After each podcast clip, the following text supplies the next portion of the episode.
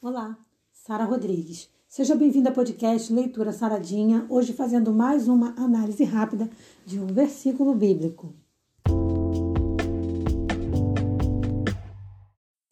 Nossa avaliação de hoje está em Provérbios 18, no versículo 8, que é um verso bastante atual.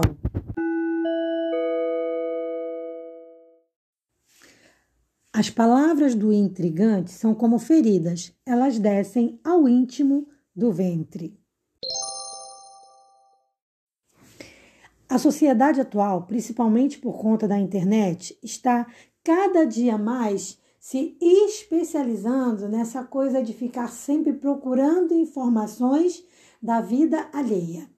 Existem já agências especializadas nisso, em sempre criar conteúdo para poder manter a, a engrenagem funcionando. E qual é essa engrenagem? Pessoas parando o seu tempo ali, parando, separando um tempo para ficarem lendo e assistindo coisas de outras pessoas. Chega quase a ser uma idolatria. E esse texto é muito interessante porque ele diz que as palavras do intrigante, elas são como feridas.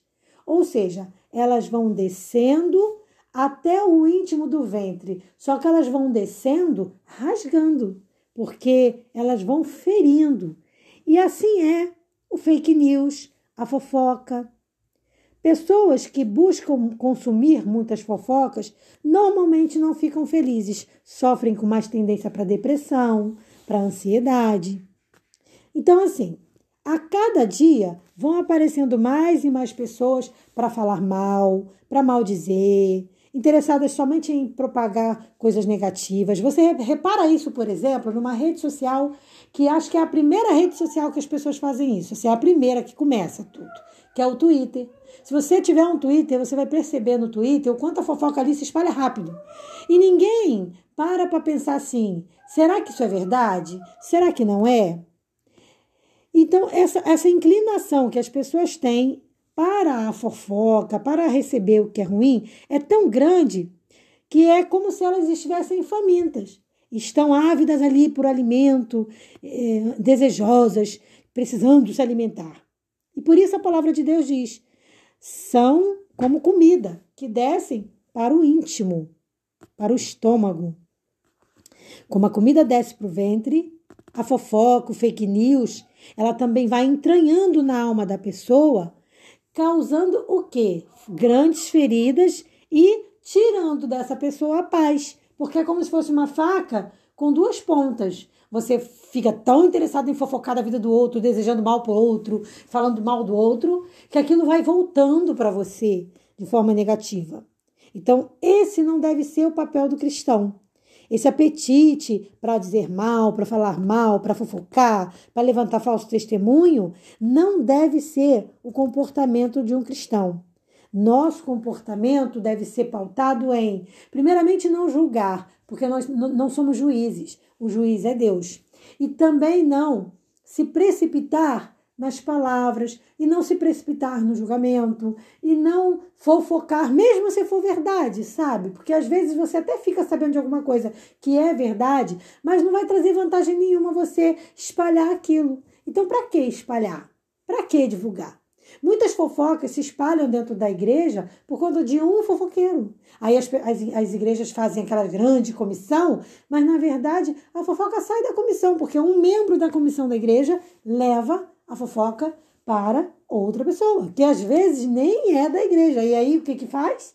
Queima a própria igreja, porque as pessoas depois dizem assim: eu vou, eu vou para a igreja para quê? Fulano de tal fica na igreja fica falando mal.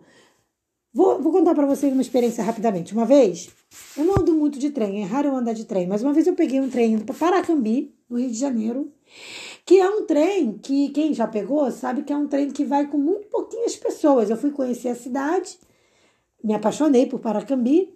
E no trem eu vi uma pessoa vestida com a saia até no pé e fofocando muito, fofocando muito com a outra irmã. Nossa, que, mas elas estavam viradas no giraia naquele dia, porque elas falavam mal da igreja toda. Só que elas estavam falando mal da igreja delas. E tava o trem todo, assim, as pessoas todas escutando aquilo.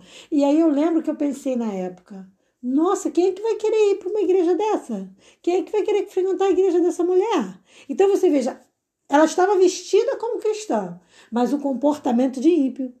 Então, às vezes, muito mais do que muito mais importante do que estar preocupado com a vestimenta, embora o cristão também deve andar com decência, né? Ela, ela deveria estar preocupada com o quê? Com o comportamento dela. E às vezes tem muito cristão que é assim.